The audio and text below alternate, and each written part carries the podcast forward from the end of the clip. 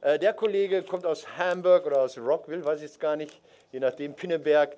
Äh, ein US Native, David Patrician, richtig ausgesprochen? Richtig, David Patrician, richtig. Das kann in Deutschland auch kaum jemand. Er ist Journalist, er ist ähm, koreanischer Popstar, wie ich erfahren habe. Das war eine andere Geschichte. Das ist eine andere Geschichte und hat schon den großartigen H.P. Baxter interviewen dürfen, also ein Mann, der vom Investigativen kommt, jetzt aber Gedanken sich macht zu Europa. Hier in unserer schönen, muckligen Mitte, bakterienverseucht heute als äh, Halbkranker, hat er sich hier durchgeschlagen.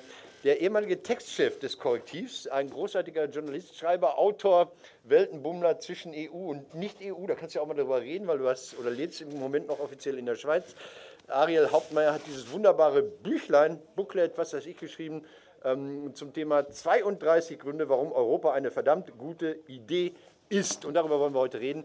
Eure, eure Europa-Ideen. Ich frage mal erst den Auswärtigen, also den US-Amerikaner seit zehn Jahren in Deutschland. Ähm, wann hast du angefangen, Europa zu verstehen oder es zu versuchen? Ich versuche das immer noch. Also lass mich erstmal, bevor ich fange an, kann alle mich gut hören und mein crazy Deutsch verstehen. Das ist sehr wichtig, super gut. Der Anmoderation war gut. Ich sage ganz kurz, wer ich bin. Also neben H.P. Baxter und die Kulturgeschichten schreibe ich auch für die Hamburger Abendblatt, mache auch sehr viel über Europa, transatlantische Beziehungen. Also Europa-Expert vielleicht ein Tick zu viel, aber die letzten paar Jahre, ich kümmere mich sehr viel mit diesem Thema. Rockville, Maryland ist meine Heimat, neben Washington, D.C., aber ich wohne in wunderschöner Hamburg seit sieben Jahren und ich kann nur sagen, moin moin aus Hamburg. Das zuerst. Ähm, ja, Europa zu verstehen. Ähm, also nebenbei, ich habe die Abenteuer mein eigenes Land, Amerika, auch zu verstehen. Aber hier in Europa, ich kann nur sagen, dass die letzten paar Jahre natürlich sehr viel hat sich geändert. Es gibt sehr viele Herausforderungen, sehr viele große Challenges, Big Challenges. Das haben wir kurz vorher mit Ariel auch gesprochen. Man sagt jedes Jahr, eine Wahl ist ganz wichtig. Diese Europawahl jetzt in ein paar Wochen, man sagt, eine der wichtigsten in unserem Leben.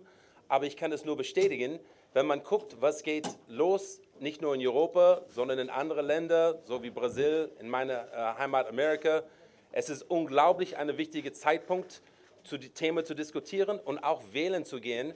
Was ich merke in Hamburg und in Norddeutschland, viele Leute, die meckern gern in ihre Kneipen und Vereinen, ja, und sagen, das ist, äh, sage ich so schön gesagt, nicht, nicht gut, das ist schlecht. Aber dann frage ich, wart ihr wählen in 2014 und 2015? Seid ihr in die Kommunalwahl aktiv? Dann wird es ein bisschen leiser. Und die erste Botschaft, ich kann nur sagen, ist wirklich, als jemand, das wohnt jetzt in Europa zehn Jahren, das ist eine, wenn ich darf sagen, verdammte wichtige Wahl. Und wir können viel diskutieren, schreiben, lesen, alles dabei. Aber die Themen sind so groß. Ich hoffe zuerst, dass jeder nimmt das Botschaft. Wenn ihr seid alt genug, bitte wählen, nehmt Freunde und Familie mit. Das ist mein erster Anfang.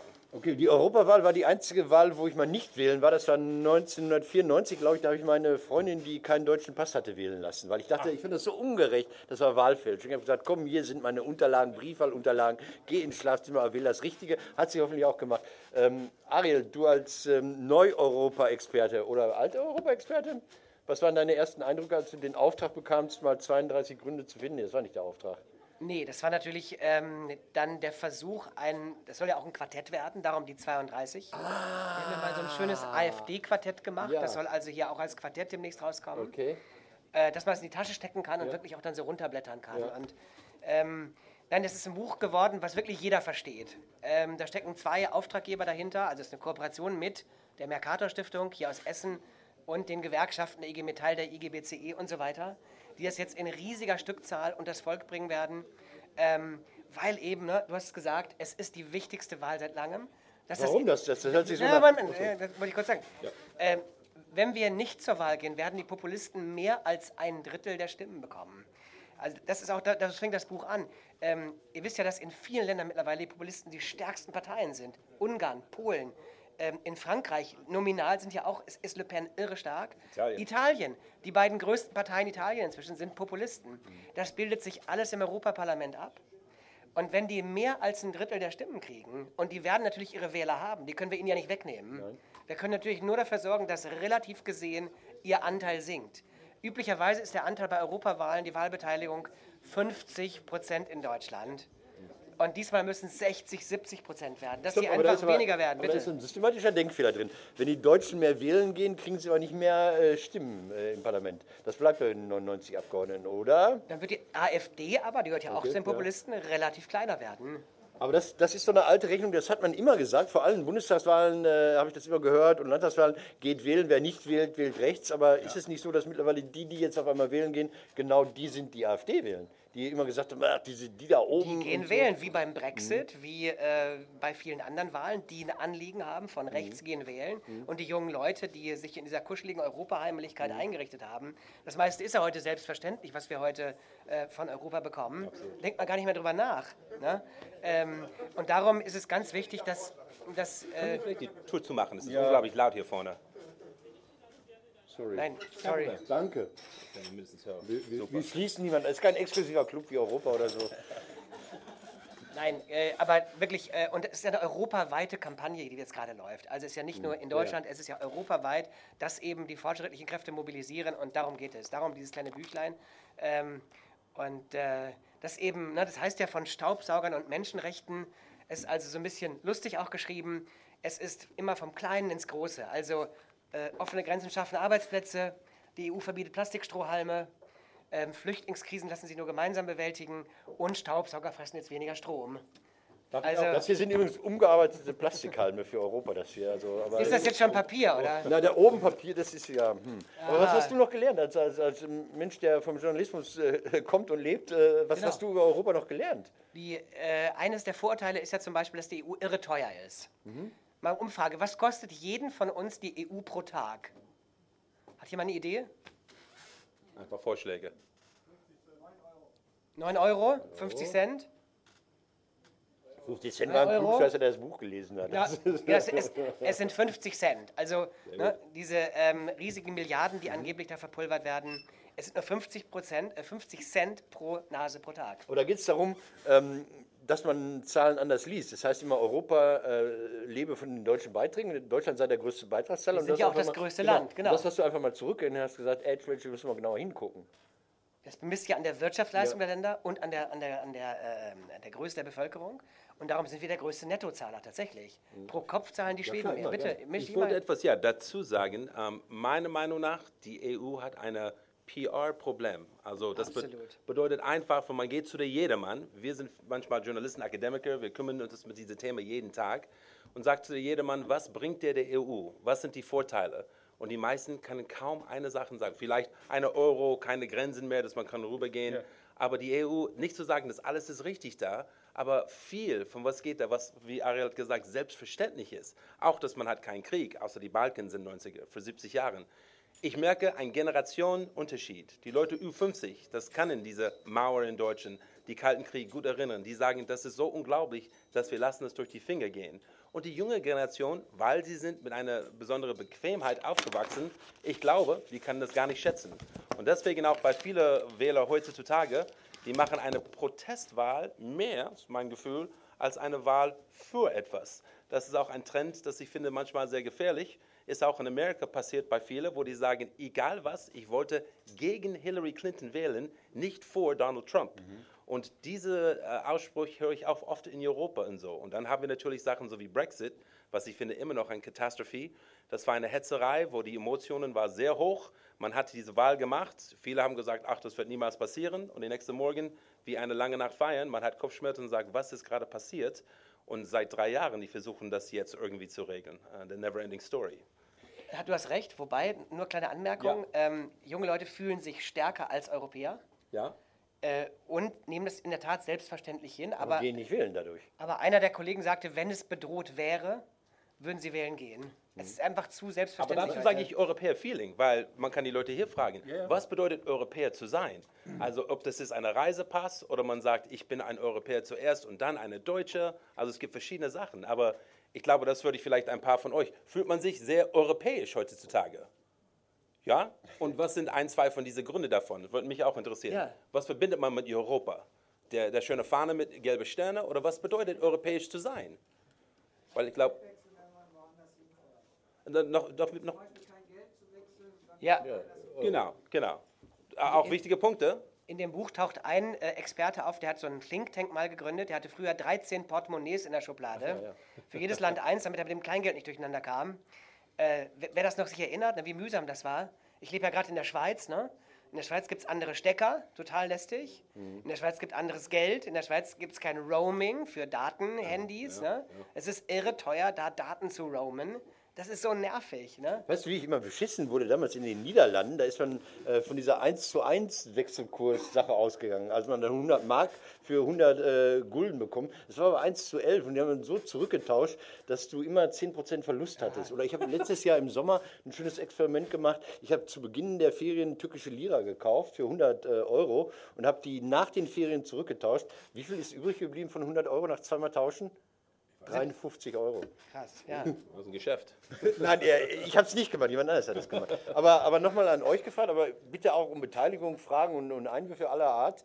Ähm, habt ihr in eurer Zeit jetzt kurz zur Europawahl, du hast das Buch geschrieben, du bist mit Veranstaltungen unterwegs, ja. habt ihr jemanden mal überzeugt und wie? Ja gut, eins zu eins ist schwer zu sagen, ja. aber ich versuche einfach zu sagen, guck mal die Lage, nicht nur in Europa, aber auch, wie gesagt, in Südamerika, Nordamerika und andere Länder. Ähm, ich sage einfach so, Populismus für mich ähm, in vielen Ländern, aber auch ich wohne jetzt hier in Deutschland, es ist meine Zuhause und auch durch die Geschichte in Deutschland, es gibt Sachen, das kann einfach nicht passieren. Ich finde, dass Deutschland kann so stolz sein von dieser Freiheit, Demokratie, freie Sprache, alles in gut zurecht. Ähm, aber die Sachen, dass ich höre und sehe manchmal auf die Nachricht, da habe ich schon Sorgen und Angst. Und dann kommen natürlich viele Leute und sagen, aha, genau das, David, du siehst es auf äh, Nachricht, das ist Fake News. Dann haben wir noch ein anderes Thema. Ähm, und äh, überzeugen, ich, ich hoffe, wir haben das schon gemacht. Und ich glaube, die Alternative als Amerikaner kann ich nur sagen, also ich sitze nicht in der Weiße Haus, aber ich glaube, politisch gesagt, eine vereinte Europa ist viel besser als einzelne Länder. Weil auch für europäische Seiten, es ist eine Großmacht, über 500 Millionen Leute, eine unglaublich große Wirtschaftsmacht. Da kann ein Europa gegen eine Amerika oder auch gegen eine Putin eine wirkliche Bilanz ziehen. Wenn man redet von einem Lettland oder, oder kleinere Länder, Portugal und so, wunderschön, aber einzeln haben, ich glaube, nicht dieselbe Gewicht. Und ich glaube dann für die Struktur und Freiheit diese Europa auch in Amerikas Sicht, eine vereinte, eine funktionierende EU ist unglaublich uh, beneficial. Um, uh, äh, nützlich? Nützlich, sehr ja. schön, sehr nützlich und sehr wichtig. Ja. Ist das Europa, äh, du, du, redest über, über Vergleich zu, zu, anderen großen Staaten oder Mächten, ja. ist das ein Europa der Wirtschaft oder ist das ein Europa der Menschen oder ist der Widerspruch gar nicht vorhanden? Ähm, das, es gibt ja Attacken von rechts und von links. Ja. Also die ganz Linken sagen genau. ja, das ist ein Europa der Konzerne, der des Neoliberalismus und da werden sozusagen soziale Standards abgebaut und die Kritik von ganz rechts ist eben, da sitzen eben Bürokraten in, in Brüssel und äh, öffnen Grenzen und überschwemmen uns mit Flüchtlingen. Also das ist natürlich alles eine Kritik, die ist äh, blanker Unsinn. Ähm, und natürlich gibt es so dieses häufige Phänomen, dass Politiker Dinge über Bande spielen. Mhm. Also sie sitzen in Brüssel mit am Tisch. Was ist denn die EU? Das sind 27 Länder, die gemeinsam Beschlüsse beschließen. Alle gemeinsam. Und dann stellen sich zu Hause in die gleichen Politiker und sagen so. Brüssel diktiert uns sonst was. Genau. Ne? Also alles Unpopuläre ist Brüssel schuld. Aber was ist denn Brüssel? Das sind sie selber. Also dieses über Bande spielen, in Brüssel die Hand heben und hier in Deutschland, ja. die machen unsere Industrie kaputt, unsere Auto, ähm, ne, sonst was. Äh, das ist so populär. Und das ist eben auch dieses Imageproblem, du hast es gesagt. Die EU hat ein riesen Imageproblem. Und ähm, das hat sie sich auch selber zuzuschreiben. Es ist, es ist irre kompliziert. Also ich lese mal kurz eine, nur, nur eine, eine Zeile vor. Ähm, es geht um die Staubsaugerrichtlinie. Ne? Die EU möchte den Klimawandel ähm, auch äh, bekämpfen.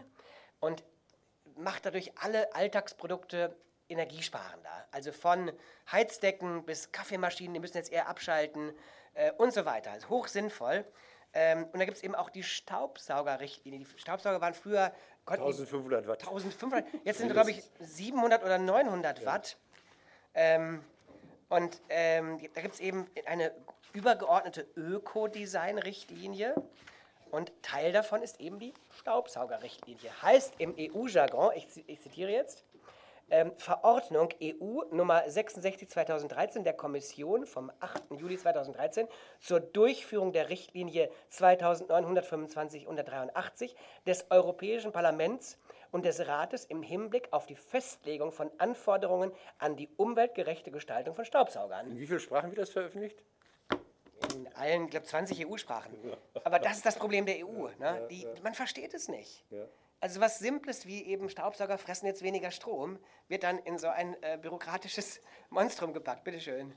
Aber, also ich finde es auch amüsant, aber genau diese bürokratischen Ausdrücke gibt es doch auch in jedem deutschen und lokalen Recht. Es gibt Ja. Städteverordnung der Stadt Dortmund, wo die, wo die Begriffe absurd sind. Wir kennen sie zufällig. Ja. Das heißt, das ist ja sowieso so ein, finde ich, Transparenz oder so ein Formulierungsproblem zwischen so einem juristisch-bürokratischen Formulierungsnotwendigkeit vielleicht und dem, wie man es landläufig mit gesundem Menschenverstand sagen würde. Aber trotzdem finde ich das, weil Sie gerade sagen, die EU hat ein Imageproblem.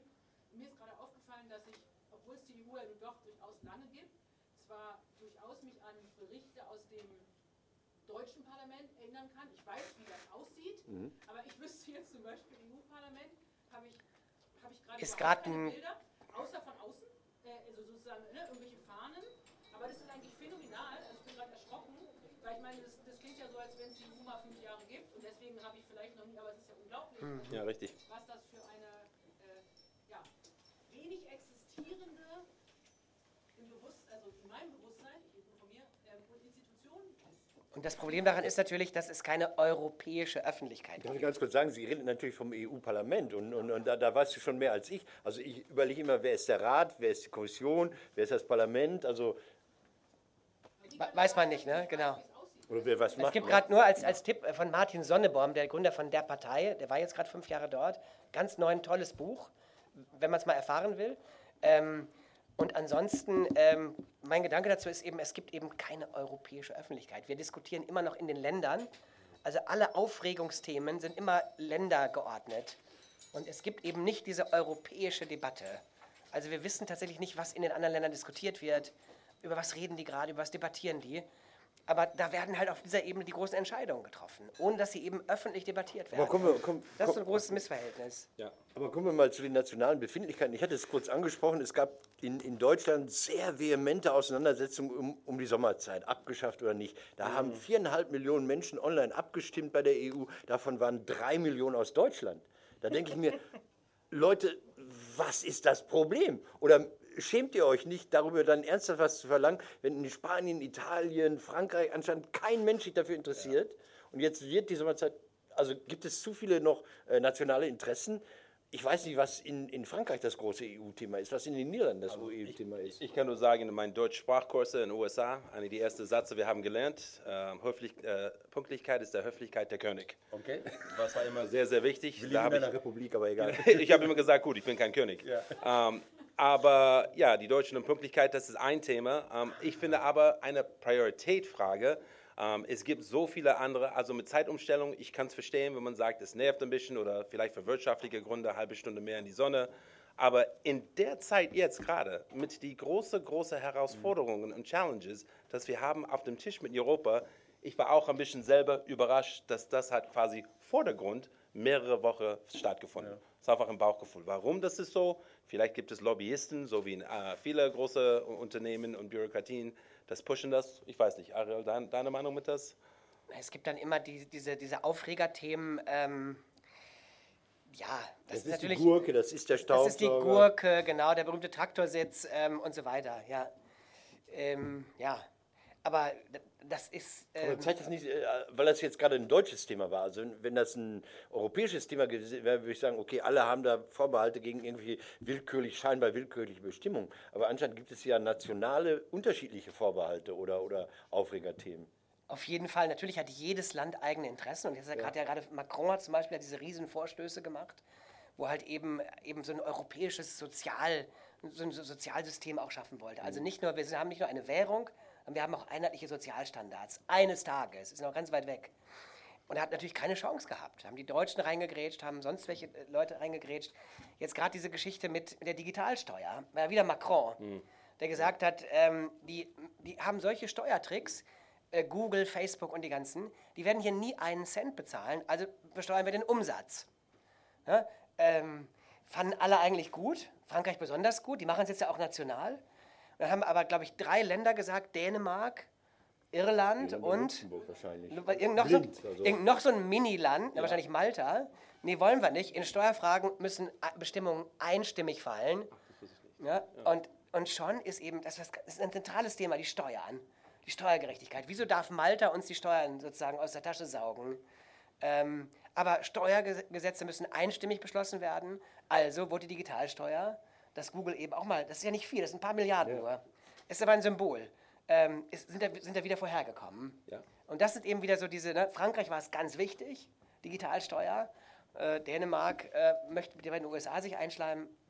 Ja. Also mein, mein, meine Frage ist ja auch, funktioniert dieses Parteiendenken, das wir haben, dass wir sagen, die SPD steht dafür, die FDP steht dafür. Wenn ich in Europa gucke, sind vielleicht die Sozialisten in den Niederlanden ganz anders drauf als in Deutschland oder sowas. Funktionieren unsere alten Wahrnehmungsmuster, ah, die SPD ist für Gerechtigkeit, die FDP ist für Wirtschaft, die CDU ist für, weiß nicht, äh, Pillenverbot, keine Ahnung oder was, äh, funktionieren die europäisch, also unsere, unsere, unsere Einschätzung. Also ich bin kein Experte mit ja das, nicht, aber aber- ich kann sagen, von was ich sehe in Deutschland auch, das hat sich die letzten paar Jahre sehr viel geändert, was die CDU und SPD haben, also für ihre ähm, äh, Führungskräfte und Bedeutung. Und ich glaube, in Europa, das ist sehr schwer zu beurteilen, von was ich lese und sehe. Bei, bei dir? Es gibt ja die berühmten Parteienfamilien, die EVP, ähm, die ja letztes Mal schon gewonnen hat mit Juncker, diesmal mit Weber, die werden wieder gewinnen. Ähm, und äh, die haben schon eine gemeinsame Basis, natürlich. Also, Übrigens auch, da wollte ich sagen, die populistische Party, das habe ich gesehen ein paar Tage vorher, die haben sich auch alle zusammen getroffen. Das ist jetzt gerade in der Mache, von- genau, ja. Genau, elf Länder und versuchen wirklich eine starke Koalition. Genau. Und die sind, ähm, die sind ganz stark und organisiert zusammen und das könnte auch ein großes Problem sein für diese Wahl im Mai. Nehmen unsere Parteien in Deutschland diese Wahl ernst genug? Also ich habe hier äh, SPD-Tütchen, muss ich leider sagen, ist egal. Äh, die haben den Hashtag Europa ist die Antwort. Also das ist ein so komplizierter Hashtag schon. Da denke ich mir, die wollen das eigentlich gar nicht, dass man sich damit beschäftigt. Also Antwort Europa hätte ja gereicht. Ist das ein. Erfrischungstüchlein oder was Das ist das? ist äh, Weingummis. Also Weingummis? So, ja, ja, und das ist natürlich Ah, ein Typ okay. zum Wegwerfen und so. Ich habe ein schlechtes Gewissen. Plastik. Von, von, Frau, von Frau Barley persönlich äh, in Empfang genommen. Ich war da bei so einem Pressefrühstück. Da waren mit mir, ich habe mich als Journalist ausgegeben, waren da vier Journalisten. Und ich hatte den Eindruck, es interessiert niemanden. Also es interessiert die Journalie nicht, es interessiert aber die politischen Menschen, äh, die den Wahlkampf vertreiben, auch nicht wirklich. Wie heißt der zweite Kandidat von der SPD? Ja, Weiß ich nicht, kennt ihr jemand den anderen Spitzenkandidaten? Weißt? Bullmann. Bullmann. Also nicht Buhlmann, das war mal so eine, so eine niedersächsische. Bullmann aus Hessen kommt. Der sitzt schon ewig im Europaparlament, ist, glaube ich, sogar Fraktionschef der Sozialisten da.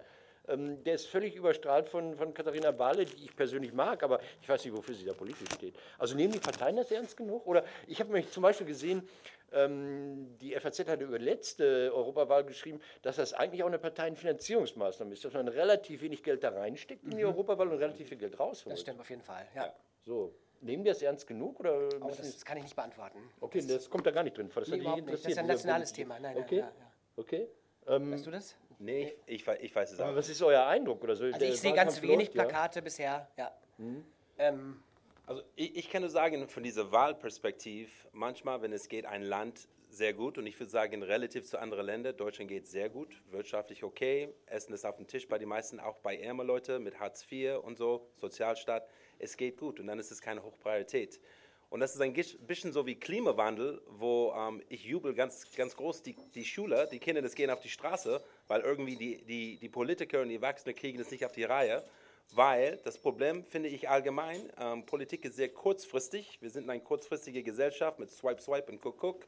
Ja, so die Woche von einer Woche vorher ist schon alte Nachricht. Und ähm, diese langfristige äh, Herausforderungen und Probleme, da, da, da traut sich keiner wirklich da reinzufassen. Und das ist allgemein jetzt ein Problem. Und dazu ein zweites Problem oder sagen wir Challenge. Länder so wie Ungarn, ich glaube, die Diskussion, dürfen die überhaupt weiter in der EU bleiben? Weil wenn du guckst, was geht ab da mit die Censorship, was die machen dazu die Leute, Freiheit von, von äh, Journalisten und so, das ist stärker als ein Diktatorship. Und das höre ich auch kaum eine große Gespräch. Jetzt alle sind rein ganz schnell, aber gibt es nicht, nicht wirklich eine, ähm, eine Grenzepunkt, wo man sagt, ja, dass man darf wirklich reinbleiben oder nicht?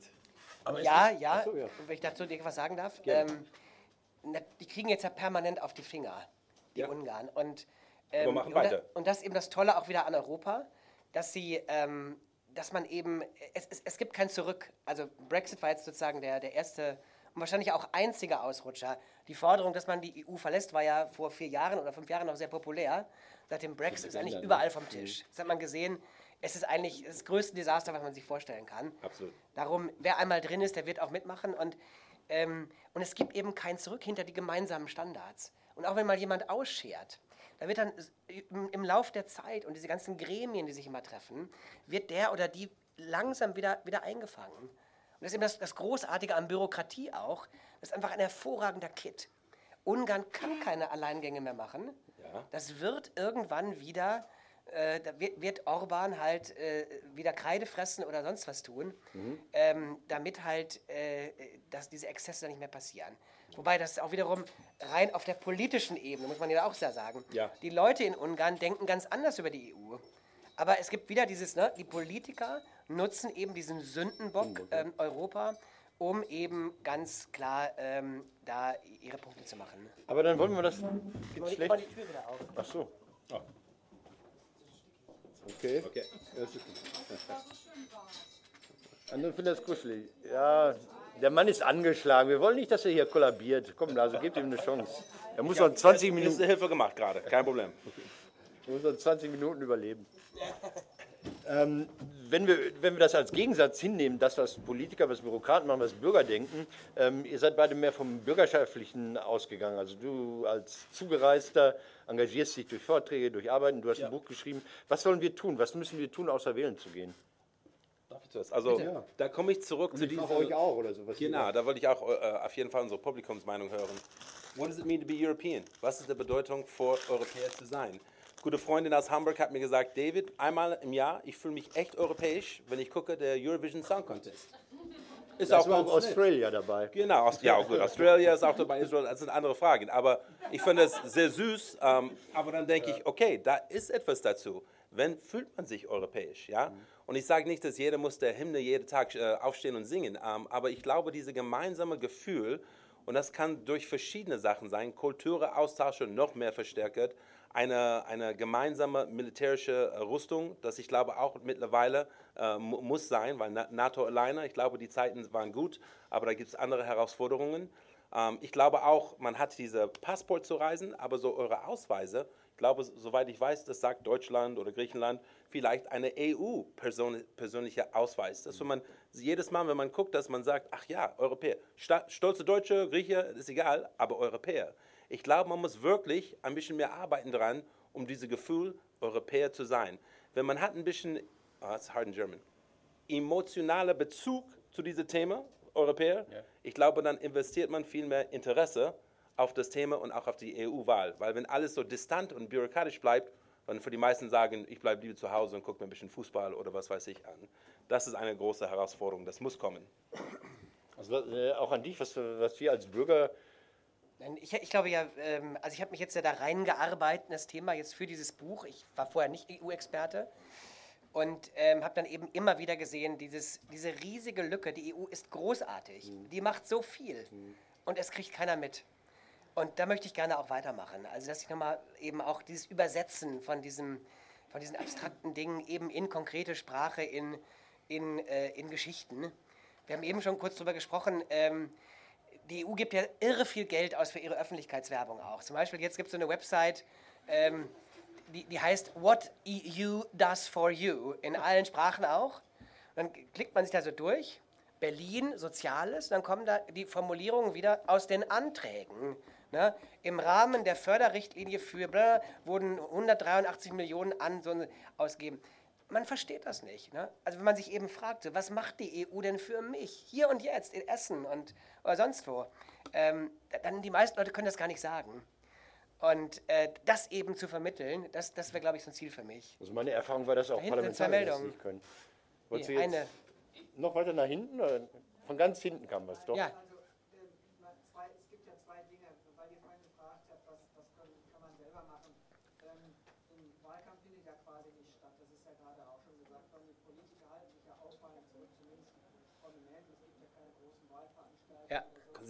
einen Tick lauter, Tick lauter sprechen? Keine großen Wahlveranstaltungen beworben, direkt äh, für die Europawahl wird immer gesagt, geht zur Wahl, ist wichtig, und fertig aus, das war's. Es gab im letzten Jahr immer noch die regelmäßigen Demonstrationen, auch hier in Essen von House of Europe.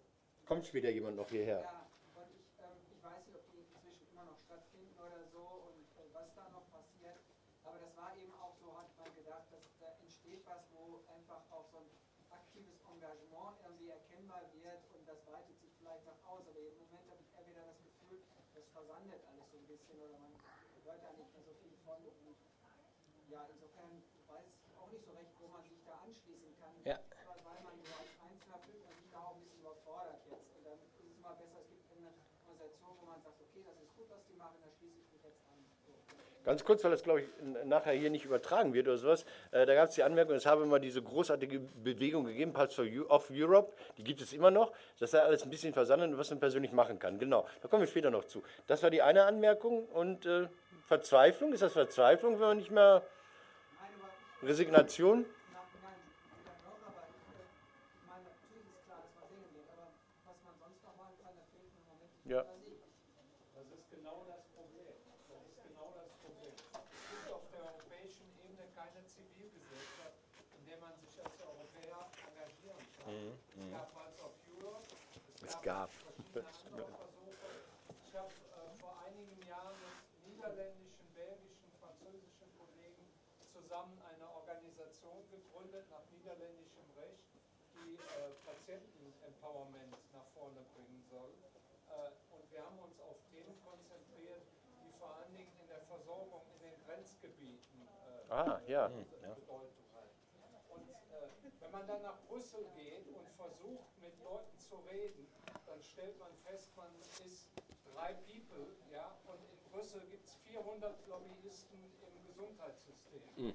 Da gibt es auch Patientenorganisationen, ja, und dann redet man mit den Leuten und dann gibt einer einen Tipp, ja, geh zu dem und dem Pharmahersteller, der gibt dir Geld, wenn du was machen willst. Es gibt keine europäische Zivilgesellschaft. Okay, ja. Das ist dasselbe Problem, was du angesprochen hast mit, dem, äh, mit, der, mit den Medien auch. Ja? Es, gibt keine, es gibt keine übergreifenden Medien. Und deshalb ist es so schwierig, wenn man was machen will, sehr praktisch, einfach äh, dazu agieren. Und meine Forderung ist, aus meiner Erfahrung als äh, europäische Stiftung, die EU muss ganz viel Geld in die Hand nehmen, um eine europäische Zivilgesellschaft zu fördern. Es muss ein anderes Recht für diese Organisationen geben und es muss eine ganz einfache Art der Finanzierung dieser Organisationen geben, weil wenn du auf die Bühne in Europa kommen willst, musst du Geld in die Hand nehmen.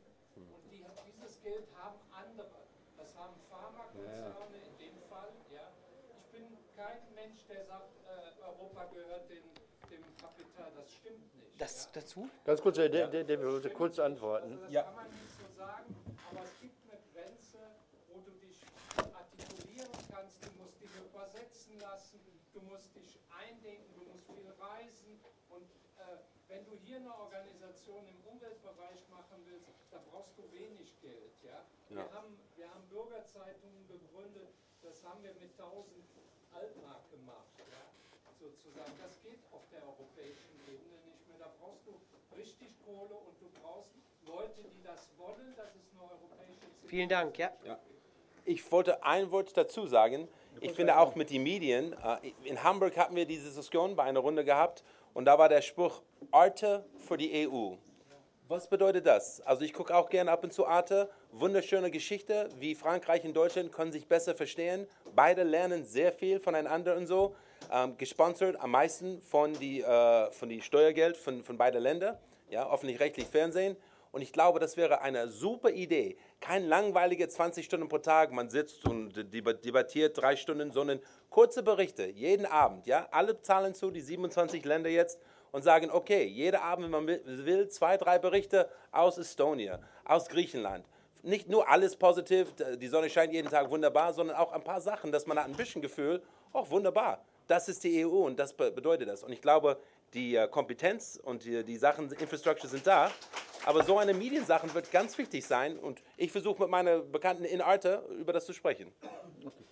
Da geht's, wir gehen so rum, da geht's weiter. Entschuldigung gleich. natürlich jetzt auch idealistisch gedacht, juristischer Ansatz. Ich finde, wir könnten vielleicht mal über eine gemeinsame europäische Sprache nachdenken.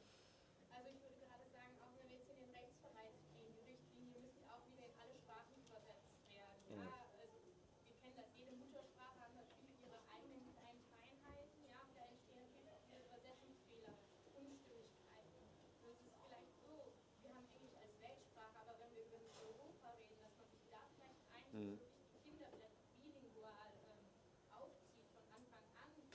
Weil ich glaube, da würde man auch wirklich, wenn man eine gemeinsame Sprache hat, da kann man auch wirklich, wenn man sagt, oftmals es äh, entstehen Sprachbarrieren oder derjenige spricht eine Sprache. Ich finde, da kann man auch sehen, dass es in- etwas im Mensch drin liegt, dass man doch dann doch denjenigen eher so ja, zu seiner Gruppierung jetzt mal ein bisschen Ja. technisch gesprochen ja, dazu zählen kann. Welche Sprache wäre das? Das ist die Frage. Weil sind ja nach den, wenn, wenn die Briten gehen, sind ja die Deutschsprachigen sozusagen in der Überzahl. Dann müsste eigentlich ja Deutsch werden. Also würde, würde, würde nicht Google Translator das demnächst übernehmen? ja, das, das kann auch gut.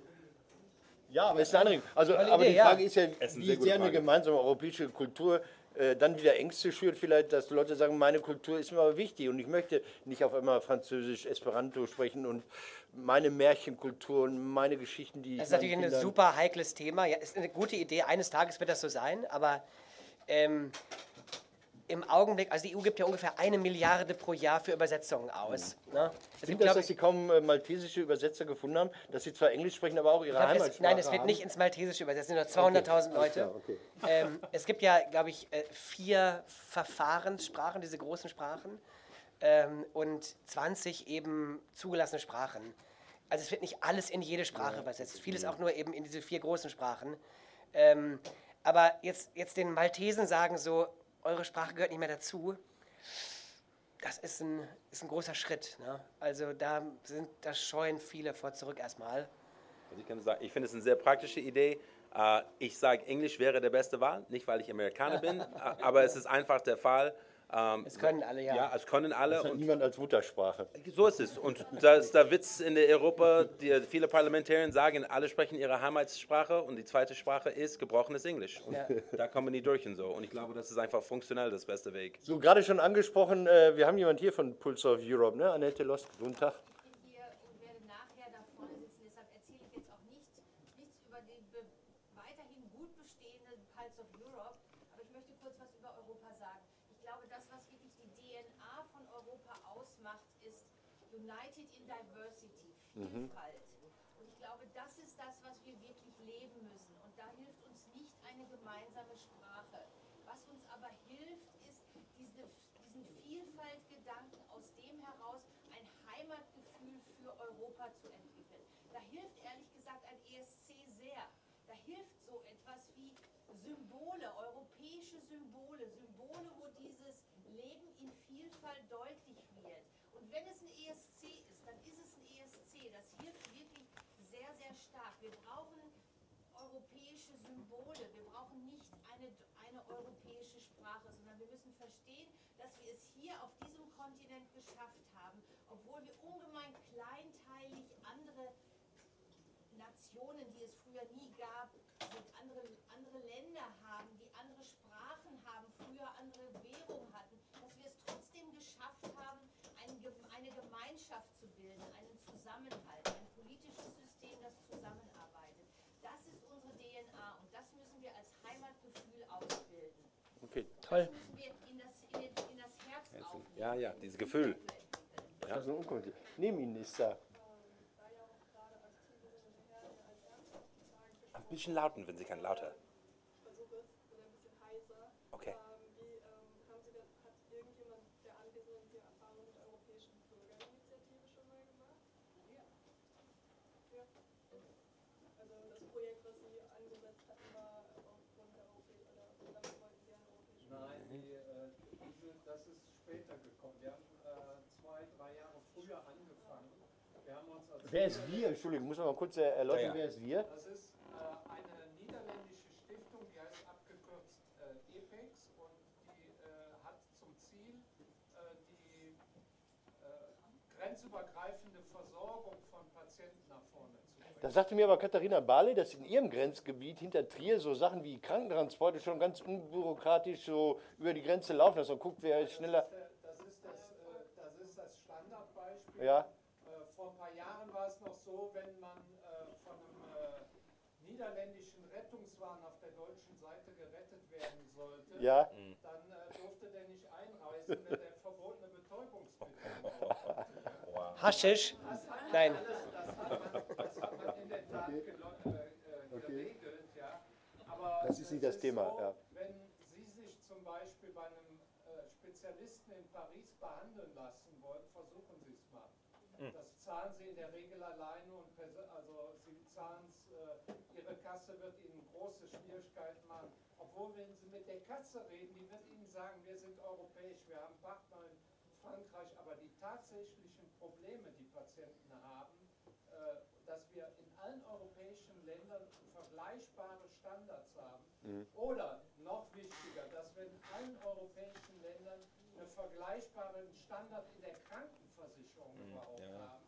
Die sind überhaupt nicht gelöst und da würde ich gerne mit Frau Barley mal drüber reden. Kann ich hier ein paar Beispiele zu erzählen? Gerne, ich glaube, die ist wir da haben offen. uns gegründet einfach, äh, es ist einfach so, wir haben äh, Leute, wir haben uns getroffen irgendwo in der gemeinsamen Arbeit, niederländische Kollegen, belgische, französische Kollegen äh, und jemand, der vor dem äh, EuGH ein Grundsatzurteil über die äh, grenzübergreifende Versorgung auch erstritten hat, der hat uns geholfen und wir haben es einfach gemacht. Okay, danke für, für diesen vorne? Impuls. Hier vorne gab es noch eine Meldung, genau. Genau, ich hatte mir ähm, jetzt nochmal Gedanken gemacht, was jeder Einzelne tun kann. Mhm. Da bin ich jetzt als Mutter ähm, auf die Idee gekommen, und das werde ich auch forcieren, dass man seine Kinder ähm, für das Europa eröffnet und vielleicht mal in andere Länder schickt, für ein Auslandssemester. Erasmus ist ja sehr erfolgreich, ne? Dass ähm, da vielleicht noch diese Austauschprogramme viel mehr unterstützt werden, dass man vielleicht als Familie sich nicht aktiv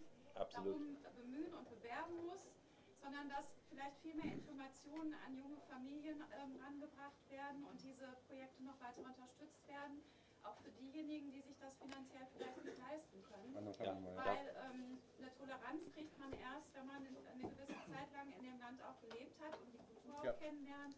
Dann versteht man sich auch besser untereinander und das finde ich enorm wichtig, Ja. dass die äh, Jugend frühzeitig mal andere Kulturen kennenlernen, um toleranter Er zu ja, wir, wir, wir machen äh, leider Schluss, ich gucke auf die Uhr, aber er ist ja ein Beispiel für derart gelungene Also ich würde sagen, oder? ich habe große Glück, äh, also, ja, kann man so sagen, ähm, mit die Rotary Club mit 18 äh, habe ich ein halbes Jahr Austausch in Pinneberg gemacht. In Pinneberg. in Hamburg.